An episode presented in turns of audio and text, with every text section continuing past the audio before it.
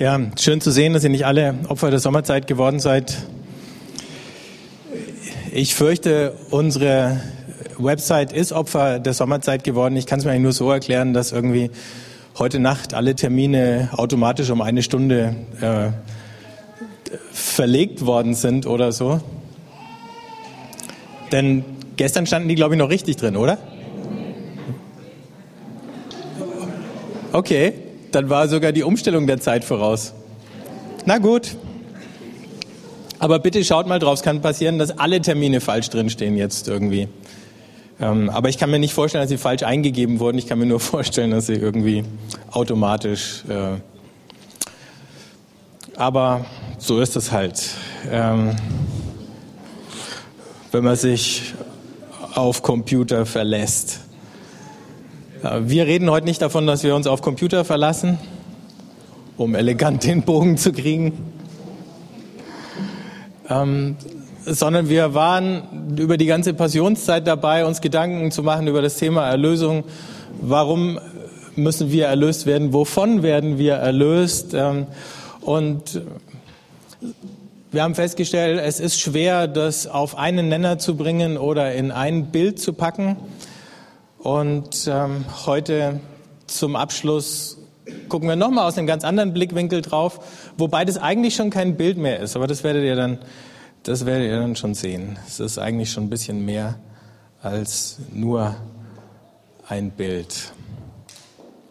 Ähm, in Römer 5, Vers 6 bis 11 lesen wir Folgendes. Christus ist schon zu der Zeit da wir noch schwach und gottlos waren, für uns gestorben.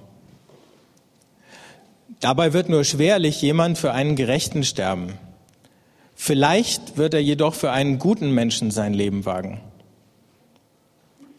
Gott aber hat seine Liebe zu uns darin erwiesen, dass Christus für uns gestorben ist, als wir noch Sünder waren.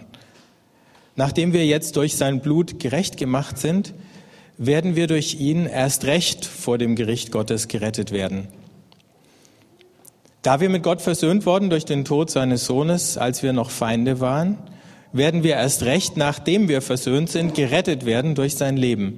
Mehr noch, wir rühmen uns Gottes durch Jesus Christus, unseren Herrn, durch den wir jetzt schon die Versöhnung empfangen haben.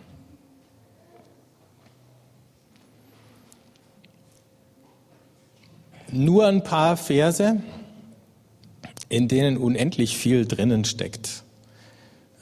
Das eine, was ich vorausschicken muss, ist das, ähm, dass viele von den Ausdrücken, die wir hier finden, ihren Bezugspunkt haben in einem Begriff, der hier gar nicht vorkommt, aber der den ganzen Römerbrief über so im Hintergrund steht, nämlich der Bund, der Bund Gottes mit Israel, ähm, der im neuen Bund ein Bund Gottes mit zumindest potenziell allen Menschen oder der gesamten Menschheit werden soll.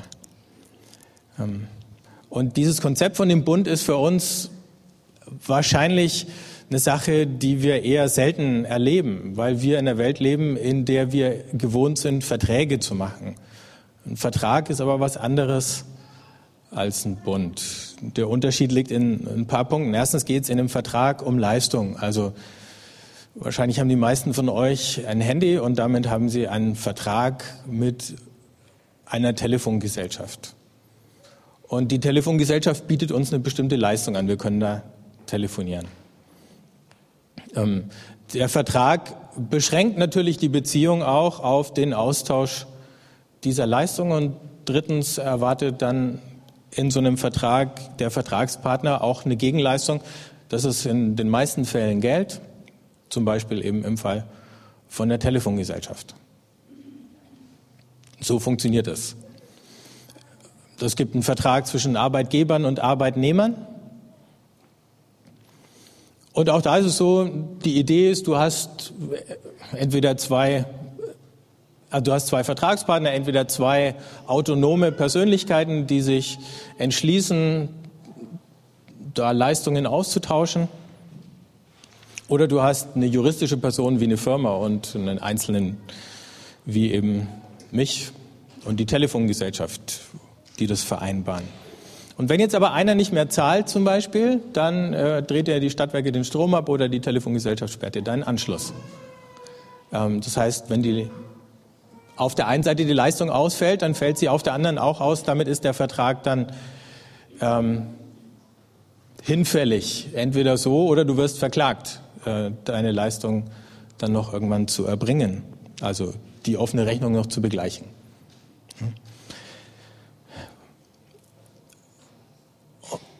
Gleichzeitig stellen viele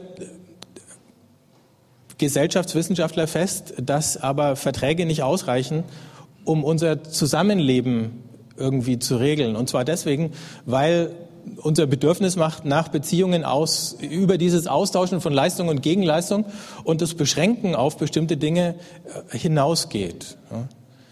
Ähm, und, zwar, und auch deswegen, weil Menschen für mich nicht einfach nur Geschäftspartner sind, sondern weil diese Beziehungen für mich mehr bedeuten.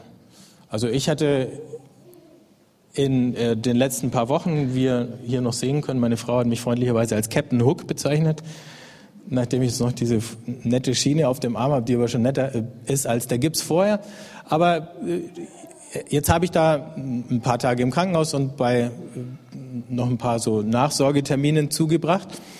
Und äh, wenn man da im Krankenhaus ist und behandelt oder versorgt wird, dann hat man natürlich auf der einen Seite tatsächlich so einen Vertrag und Leistungen und so. Und trotzdem ist es sowohl für viele der Mitarbeiter als natürlich auch für den Patienten so, dass man mehr möchte als nur irgendwie korrekt behandelt werden. Das könnte theoretisch eine Maschine auch, sondern du wünschst dir tatsächlich, dass es da irgendwie noch ein bisschen äh, Beziehung und Interesse gibt, was darüber hinausgeht. Natürlich noch viel mehr, wenn es nicht so punktuell ist und du zum Beispiel äh, einen Hausarzt hast, der dich über 10 oder 20 Jahre äh, kennt und deine ganze Geschichte, zumindest in den Ausschnitten, die deine Gesundheit betreffen, ähm, mitverfolgt hat und so.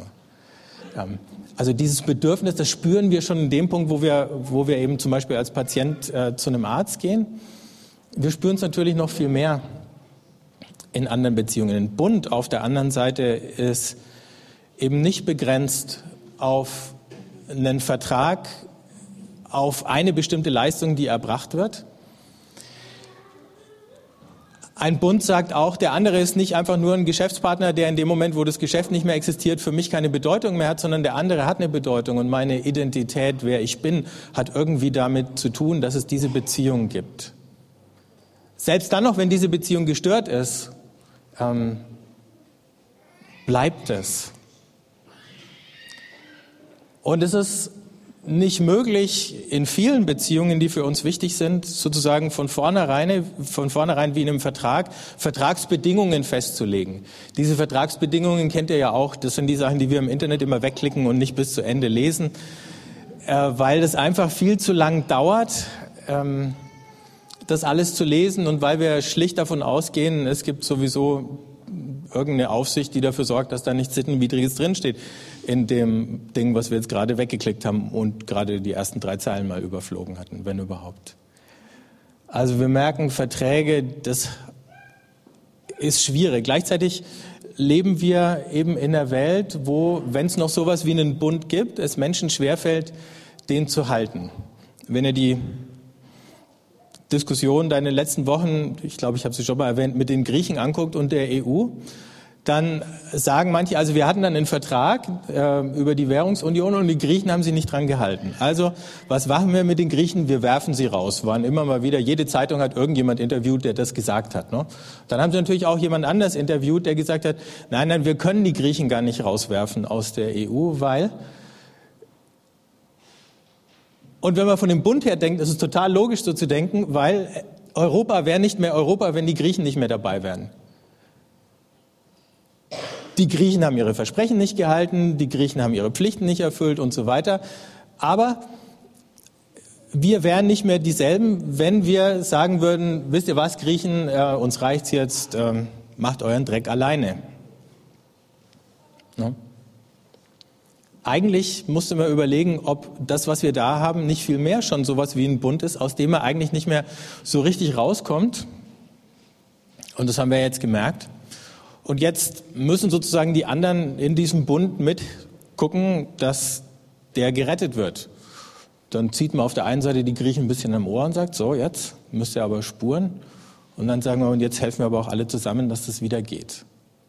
Das ist gar nicht so furchtbar weit weg von dem, was Gott macht, nur die Bedingungen hier sind noch viel krasser. Ähm, denn hier erklärt uns Paulus, wie Gott einen angeschlagenen, einen kaputten Bund repariert oder wie aus diesem alten, gescheiterten Bund, der nicht funktioniert hat oder der von Israel immer wieder gebrochen worden ist, ein neuer Bund wird durch Christus, durch den Messias, der diesen Bund gehalten und treu erfüllt hat.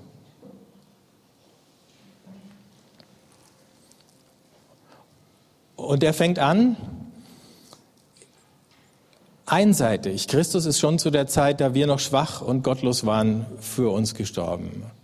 Nicht die Forderung, dass eine Veränderung auf unserer Seite zuerst stattfindet, sondern Gott geht von sich aus in Vorleistung. Der neue Bund beginnt damit, dass eigentlich schon klar ist, der alte ist eben gebrochen worden, schwach und gottlos. Wir Menschen schaffen es eben nicht, unsere ganzen Zusagen einzuhalten. Das gilt mit Sicherheit, wenn man sich umschaut und sieht, wie viele Ehen scheitern. Und die Ehe ist vielleicht noch das, was am nächsten unter menschlichen Bedingungen an diesen Bund zwischen Gott und Menschen rankommt. Und ohne jetzt irgendwie Schuld zuzuweisen, es klappt halt aufgrund mindestens der Schwäche oder wie Jesus dann sagt, der harten Herzen, die wir haben, manchmal nicht, auch wenn alle sich anstrengen, eine Beziehung zu retten und dann zerbricht sie.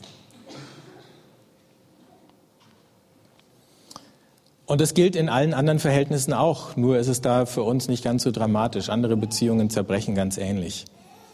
Aber da hat es eben unter Umständen nicht dieses Versprechen gegeben, dass es bei einer Ehe gibt und dieses Versprechen, das es zwischen Gott und Menschen gegeben hat, zwischen Gott und Abraham und allen seinen Nachfolgern. Also fängt der neue Bund da an, wo wir feststellen müssen, der alte ist gescheitert.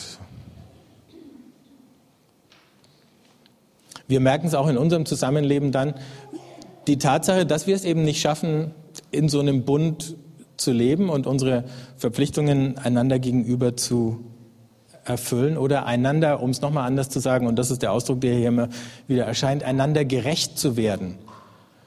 Und wie ich dem anderen gerecht werde, das kann ich eben vorab nicht in dem Katalog festlegen. Das kann ich höchstens in diesem einen Satz festlegen, dass ich sage, ich werde dich immer lieben.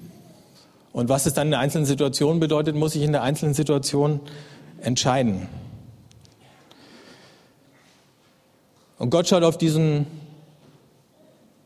gestörten, gescheiterten und zerbrochenen Bund und sagt, die Tatsache, dass die Menschen ihn nicht eingehalten haben, bedeutet nicht, dass er für mich nicht mehr existiert, sondern er findet einen Weg, den wiederherzustellen. Das ist das Letzte, was einen Bund von einem Vertrag unterscheidet. Wenn er gebrochen ist von einer Seite, dann hebt es die Verpflichtung des anderen nicht automatisch auf, daran festzuhalten. Natürlich, wenn jetzt ein Ehepartner zum anderen sagt, ich verlasse dich, oder wie beim verlorenen Sohn, wo der Sohn aussteigt und sagt, ich gehe weg, dann gehörte das auch zur Liebe, jemand gehen zu lassen. Ähm, aber es ist nicht so, dass der sozusagen einseitig ähm, komplett zerstört werden kann. Zumindest nicht aus Gottes Perspektive in dem Fall. Als wir noch schwach und gottlos waren, ist Christus für uns gestorben. Gott auf einmal setzt sich in Bewegung. Es gab so eine Bewegung von uns, Menschen von Gott weg. Und Gott antwortet nicht mit einer gegenläufigen Absetzbewegung von uns weg, sondern er geht uns sozusagen hinterher oder neu auf uns zu.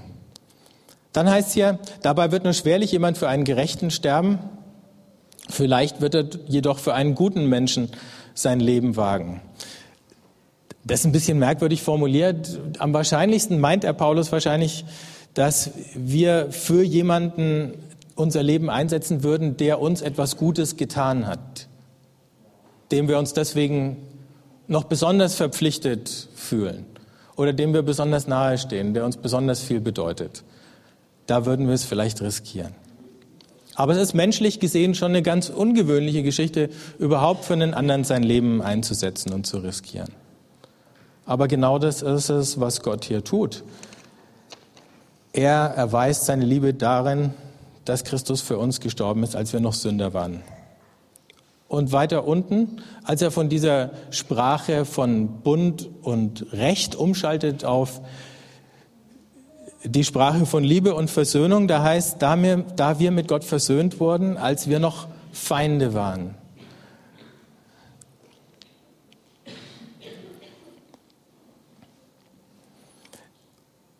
Und wir sehen eigentlich drei Dinge, die Gott macht, um diesen Bund zu erneuern und zu retten, um die Beziehung zwischen uns und sich wiederherzustellen und zu retten.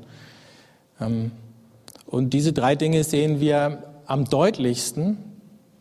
Ich denke, die ziehen sich durch Gottes Charakter und durch sein Wesen durch, aber wir sehen sie am deutlichsten eben, wenn wir auf die Passion und auf das Kreuz schauen.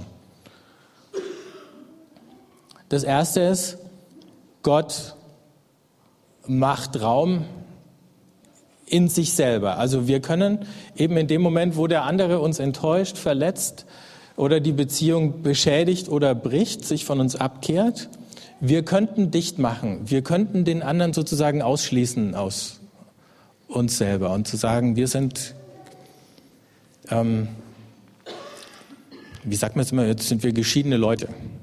Das sagt man auch, wenn man nicht verheiratet war. Ne? Also du gehst mich überhaupt nichts mehr an. Das wäre die eine Möglichkeit gewesen, den anderen sozusagen auch aus unserem Herzen auszuschließen. Aber genau das ist das, was Gott eben nicht macht. Und wenn wir da diese offenen Arme von Jesus am Kreuz betrachten, dann ist das sozusagen der äußere Ausdruck dafür, dass er uns nicht ausgeschlossen hat aus seinem Herzen. Das ist auch der Unterschied zwischen einem Bund und einem Vertrag. Da ist eine ganz andere Art von Beziehung im Hintergrund und die bedeutet, da ist Raum für den anderen, sich zu ändern. Bei Ehepartnern, bei Eltern und Kindern, aber auch bei Freunden ist es ja so, dass im Lauf der Jahre, und das ist eben keine zeitlich befristete Geschichte, sich der andere ändert. Und so ein Bund funktioniert immer dann richtig, wenn sich jeder anpasst an die Veränderungen des anderen. Aber das bedeutet, da muss eben Platz sein. Und es reicht auch nicht oder es hat keinen Sinn zu sagen, du bist nicht mehr der, den ich damals geheiratet habe oder noch schlimmer die Kinder anzugucken und zu sagen, ihr seid nicht mehr so klein und niedlich wie äh, ja, sondern wir leben damit. Das, das gehört dazu. Ähm, man wird älter, man bekommt Falten und aber man lernt natürlich auch Dinge, man wird weiser und reifer. Also das gleicht sich nach vielen Dingen wieder aus. Ähm und das ist, wie soll ich sagen, das ist eine elastische Beziehung. Das ist äh und dafür kannst du keinen Vertrag schreiben, da kannst du keine Klauseln dafür machen. Und dann ist mal der eine stärker und stützt den anderen und dann kehrt sich das um. So läuft es. Und was wir hier sehen, ist sozusagen Gott, der sich anpasst an diese veränderten Bedingungen, die daher rühren, dass wir von uns aus auf Feindschaft geschaltet haben. Also Gott ist immer noch der, der uns liebt, immer noch der, der als ein Vater für uns sorgt. Aber jetzt ist er ein Vater von mindestens, sagen wir mal, rebellischen Kindern von Kindern, die ihn ablehnen, die ihm alles Mögliche ins Gesicht schleudern, die ihm misstrauen, die ihn vielleicht sogar insgeheim hassen, die Angst haben vor ihm und so weiter. Er ist immer noch ein Vater, aber ein Vater von solchen Kindern. Oder er ist immer noch der, der liebt.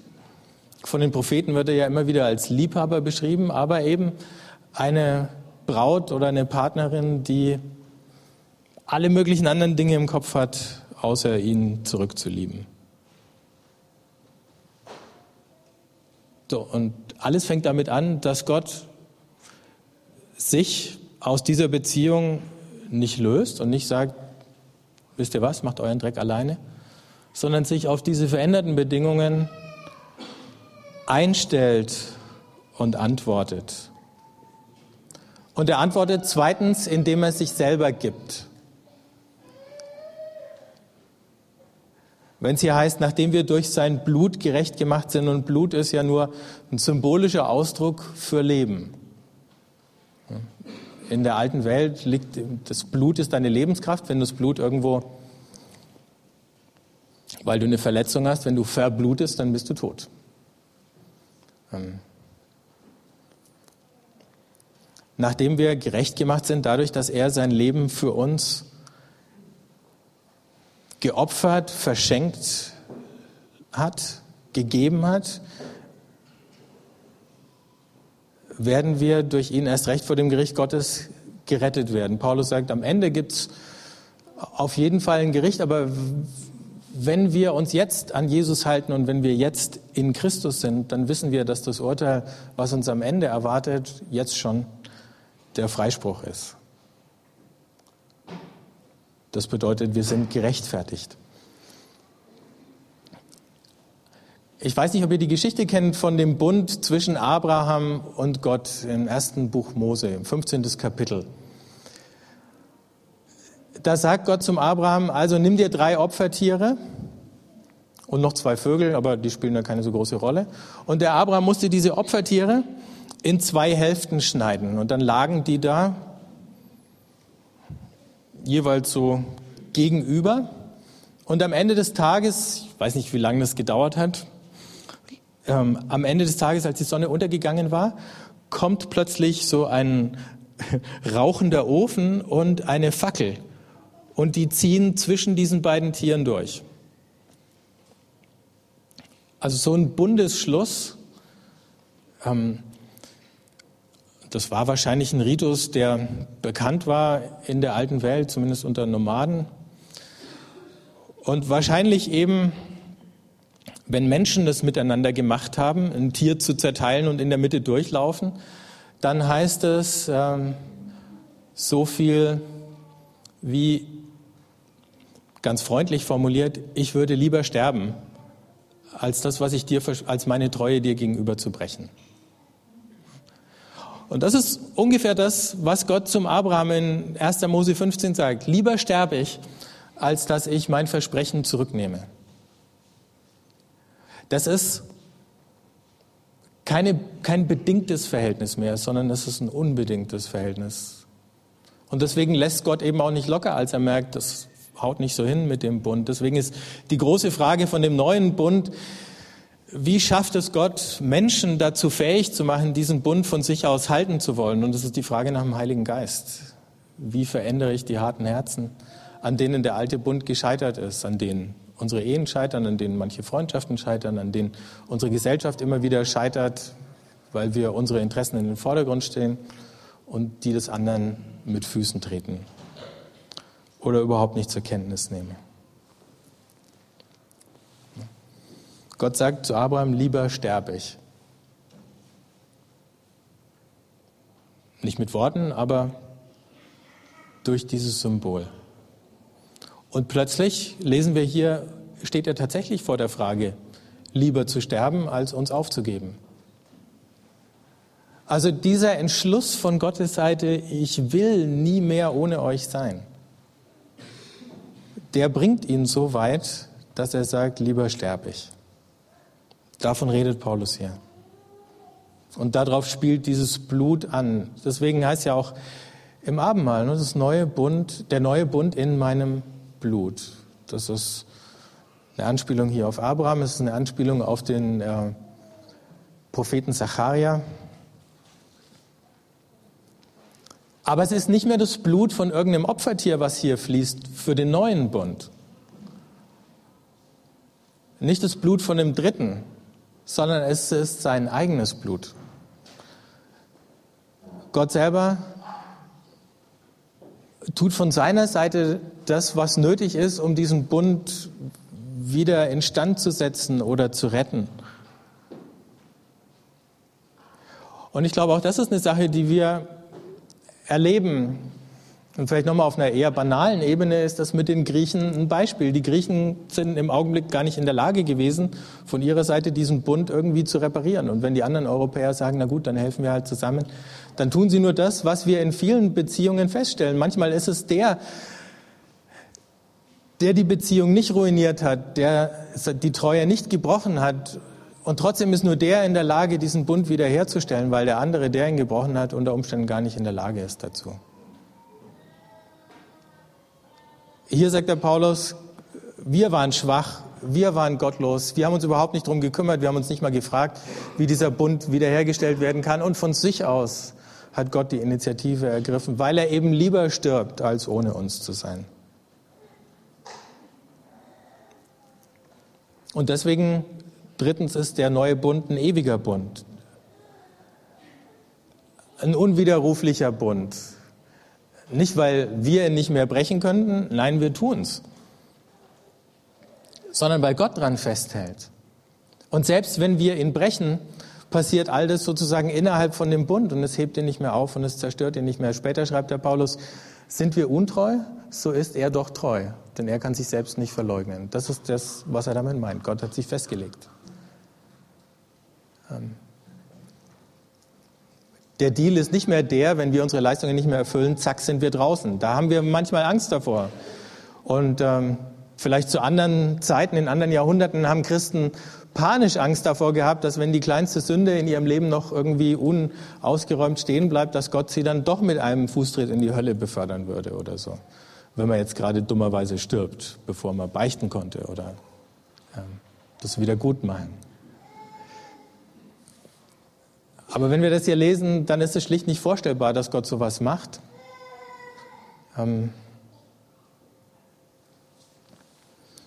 da wir mit Gott versöhnt wurden durch den Tod seines Sohnes, als wir noch Feinde waren, werden wir erst recht, nachdem wir versöhnt sind, gerettet werden durch sein Leben. Paulus sagt, es ist ja noch weitergegangen. Es war nicht nur der Tod, sondern die Auferstehung. Und die eröffnet uns nicht nur einen Blick zurück, sozusagen alles, was schiefgegangen ist, ist gut, sondern auch nach vorn. Es ist tatsächlich möglich, versöhnt mit Gott zu leben, und zwar jetzt schon.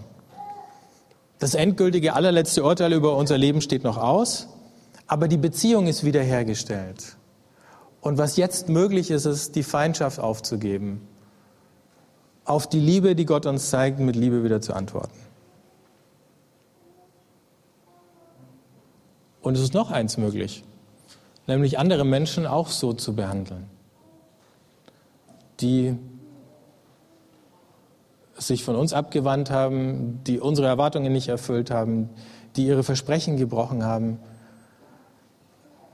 nicht so zu behandeln, dass wir uns von ihnen abwenden, dass wir uns von ihnen distanzieren, sondern dass wir auf sie zugehen, ihnen nachgehen.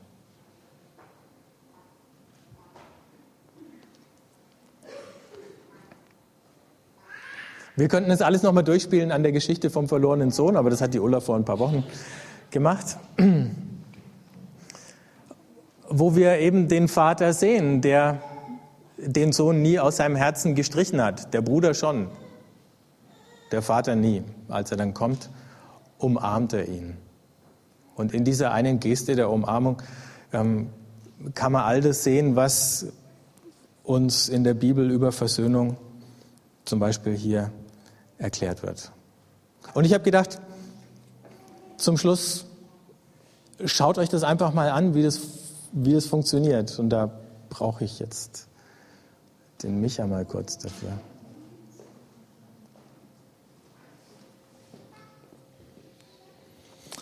Also ich hoffe, das klappt jetzt auch so halb gehandicapt. Also es gibt, es gibt vier, vier Schritte in einer Umarmung. Ich habe hier meinen Lieblingsknuddeltypen mir besorgt. ähm, und bin froh, ähm, dass ich immer noch jemand habe, der mich ab und zu drückt. Natürlich die Martina auch, aber bei Kindern ist es natürlich so, dass es irgendwann mal äh, eigenartig wird.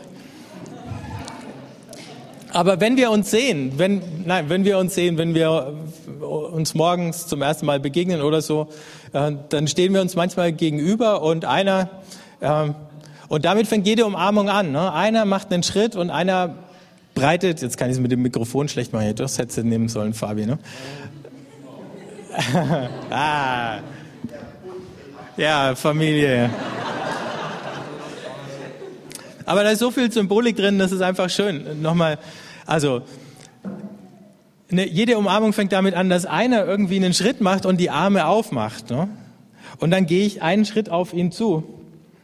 Und dann bleibe ich, dann bleibe ich hier stehen und warte vor jeder Umarmung. Ich stürze mich nicht auf ihn, fall nicht über ihn her, sondern ich gehe einen Schritt auf ihn zu und mache die Arme auf. Und dann ist es sein, seine Sache. Das nächste, einen Schritt auf mich zuzukommen, ja. Bleib da. Und das dritte ist, das erste ist, ich mache die Arme auf. Das zweite ist, ich warte. Das dritte ist, wir beide schließen die Arme umeinander. Und zwar leicht. Also man kann auch mal so, dass der andere wieder raus darf. Und das letzte an jeder Umarmung ist, irgendwann die Arme wieder aufzumachen und den anderen wieder gehen zu lassen. Und das ist sozusagen die Vorbereitung auf die nächste Umarmung, wann auch immer die stattfindet. Wir gehen äh, unserer Wege einen Tag lang und am Abend sehen wir uns wieder und wir nehmen uns wieder in die Arme und sagen, wie schön, dass du wieder da bist. Danke. Bitte schön.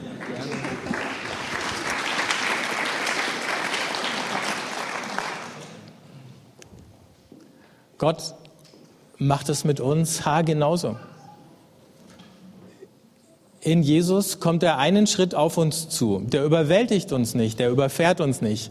Er kommt einen Schritt auf uns zu, der öffnet die Arme. Er wartet. Er respektiert unsere Grenze.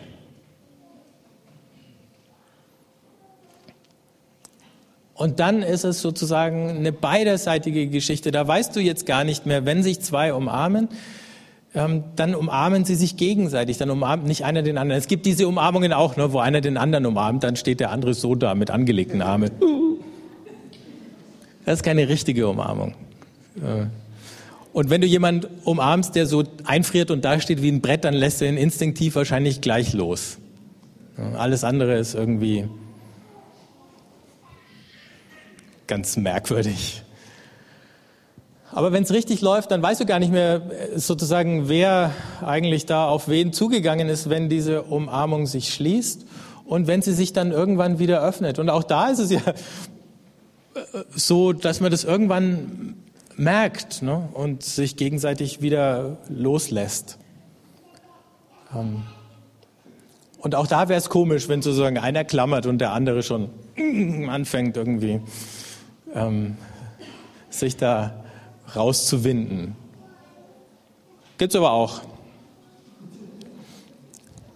Kommt oft vor bei Kindern und ähm, irgendwelchen Erwachsenen, äh, die sich auf das Kind stürzen, es sich schnappen, nicht warten, ob da eine Umarmung zustande kommt, sondern sich ein Kind greifen und das Kind dann sich rauswirkt und so.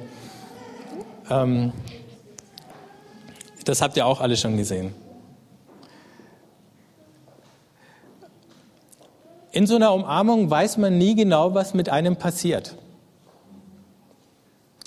Und jede Umarmung verändert irgendwie mich und den anderen ein bisschen.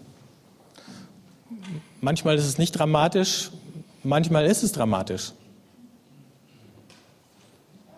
Die dramatischste Umarmung, die es für mich gegeben hat, war auf einer Silvesterfete. Ähm, und dann war Mitternacht und alle haben sich äh, beglückwünscht und da stand dann neben mir in so einem goldenen äh, Pulli so eine junge Frau, die mich angestrahlt hat, die kannte ich natürlich. Und hat mich auch in den Arm genommen und gedrückt. Und dann stand ich da eine Weile und diese Umarmung war so schön, dass ich gedacht habe, oh, ich lasse jetzt nicht los. Sie hat sich selber gedacht. Dann standen wir da eine Minute oder so. Die anderen haben das gar nicht so gemerkt, hatten ja zu tun, waren viele da auf der Fete. Und so nach zwei Minuten irgendwie, oh, ich habe nicht auf die Uhr geschaut, gefühlte Ewigkeit, haben wir dann doch losgelassen und dann war aber klar, jetzt müssen wir reden. Äh, das müssen wir jetzt erklären, warum diese Umarmung so lange gedauert hat. Und inzwischen sind der Umarmung dann viele, viele andere gefolgt, ähm, die nicht so dramatisch waren wie die eine. Ähm, und doch nicht weniger wichtig, weil das ist das andere in so einem Bund eben. Du gehst immer wieder aufeinander zu. Ähm, und der Umarmungen ist kein Ende.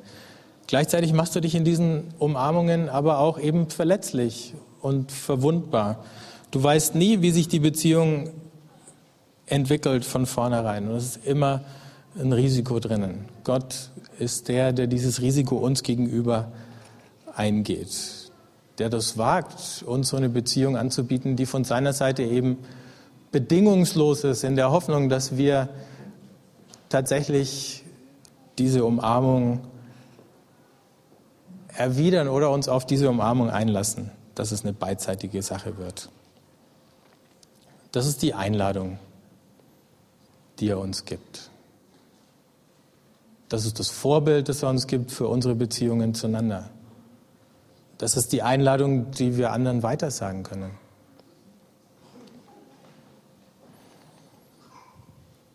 Wenn ihr wollt, ähm, findet am Ende von dem Gottesdienst jemand und nehmt ihn in den Arm. Jetzt nicht, weil,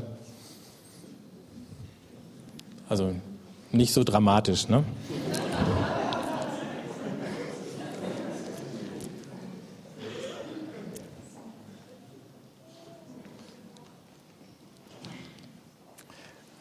Aber äh, da lässt sich jetzt auch keine Übung draus stricken, ist schon klar. Ähm,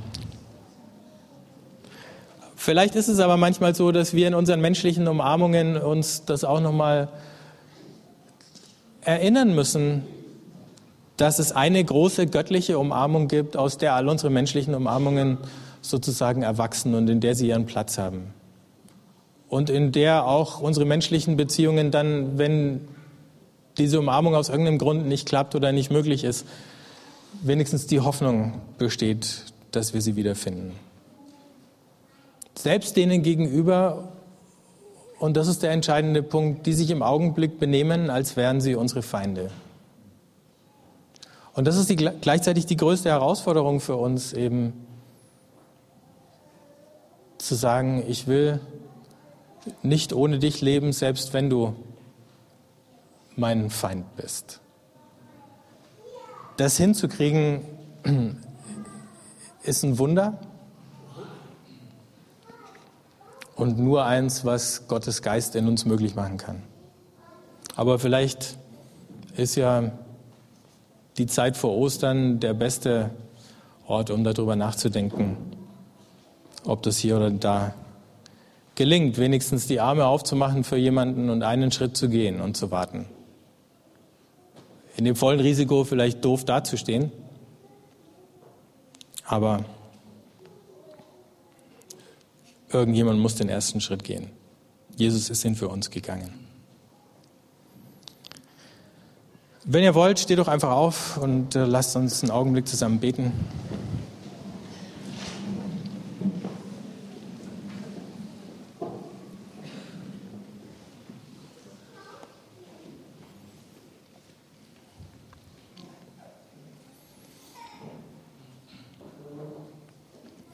Jesus, hier stehen wir vor dir. Wir wissen, wir sind ehemalige Feinde und du hast uns gefunden. Du hast dein Herz für uns offen gehalten. Du lädst uns ein, dich zu umarmen und von dir umarmt zu werden. Und in dieser Umarmung finden wir Freiheit und wir finden einen Ort, wo wir hingehören. Wir finden eine Sicherheit, dass dieser Bund ewig ist und dass nicht mal unser Versagen ihn noch zerstören kann. Ich danke dir dafür. Hilf uns, dass unser ganzes Leben von dieser Gewissheit getragen wird und hilf uns, dass wir so hineinwachsen können in diesen Bund mit dir, dass wir in der Lage sind, andere genauso zu lieben und Feindschaft genauso zu überwinden, wie du es getan hast.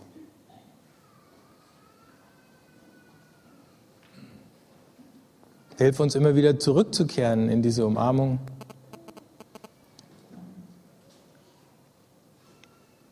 Und uns von dir die Kraft geben zu lassen, dich zu lieben und die Menschen um uns her. Amen.